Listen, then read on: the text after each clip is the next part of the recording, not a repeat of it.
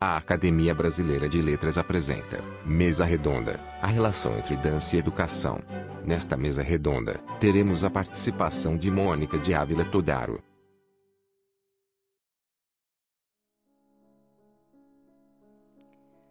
É uma alegria imensa e uma honra estar com vocês para partilhar minha experiência. Eu vou falar um pouco sobre a relação entre dança e educação eu dediquei uma grande parte de minha vida à dança, como bailarina e também como coreógrafa. Eu tive a oportunidade de ser aluna de grandes mestres, é, Marisa Magalhães, Lene Dale, Nino Giovanetti, Val Foli, Cristina Helena, Mariana Muniz, entre outros tantos. Com esses professores eu aprendi o quanto é bom buscar na arte a possibilidade da gente ser mais. A minha entrada na escola como educadora se deu na educação infantil. Eu fui dar aulas de expressão corporal para crianças de 3 a 5 anos. Naquele tempo eu já percebia que precisava de uma formação outra, para além do balé e por isso eu busquei o curso de pedagogia. Bom, para mim a dança é o corpo em movimento. É, é a experiência poética do efêmero. Dança é, é poieses, é criação. É, eu me lembro do encontro que tive com as ideias de Paul Valéry, quando eu li o livro A Alma e a Dança, e lá ele falava da dança como celebração, como festa. É, eu me lembro de um trecho mais ou menos assim.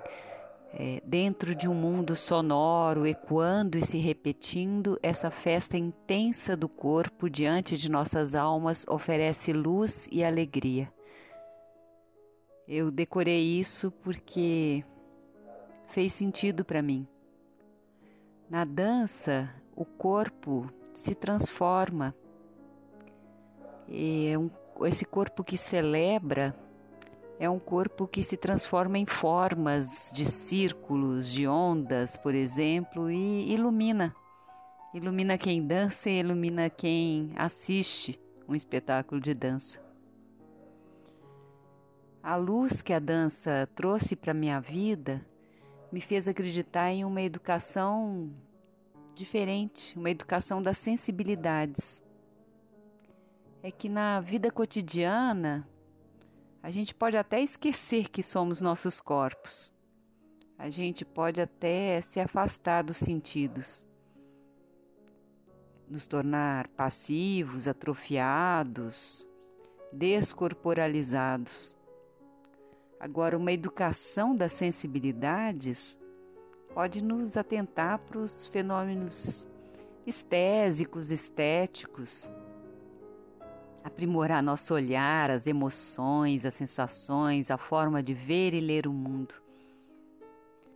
A estética que eu falo é, não está voltada para o que é belo, mas para o que é experimentado para aquilo que tem no próprio experimento o seu valor, sabe?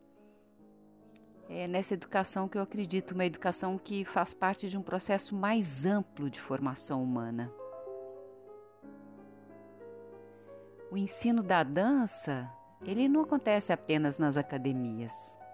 A dança faz parte da matriz curricular de disciplinas nas escolas, né, como arte, educação física.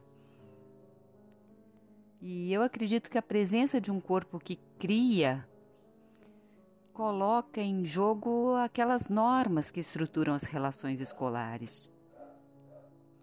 Nesse sentido, eu não falo de ensinar dança moderna, balé clássico é, nas escolas, mas de ensinar a dança como arte criativa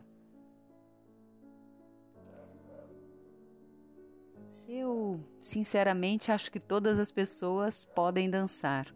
Nem todas dançam, mas algumas duvidam que podem, mas eu acho que todas podem dançar. Todas as pessoas podem criar e sentir.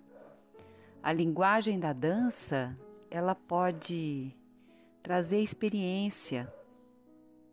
É algo que é capaz de ir além da expressão de si mesmo, porque gera sentidos em quem a experimenta e em quem a frui.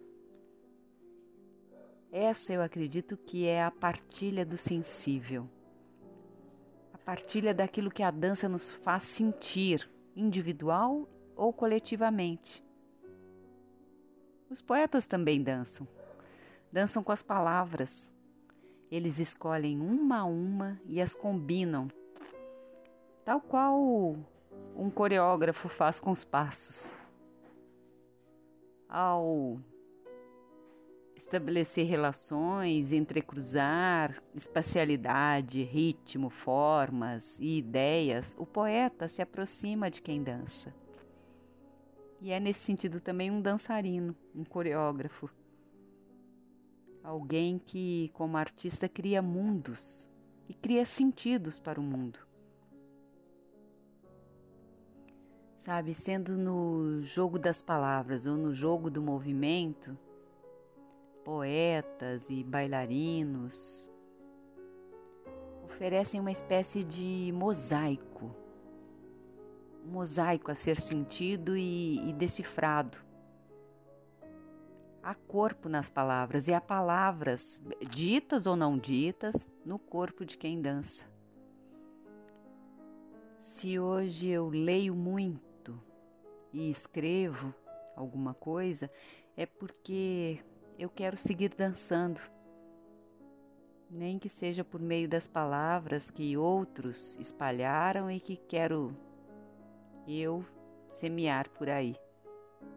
É isso.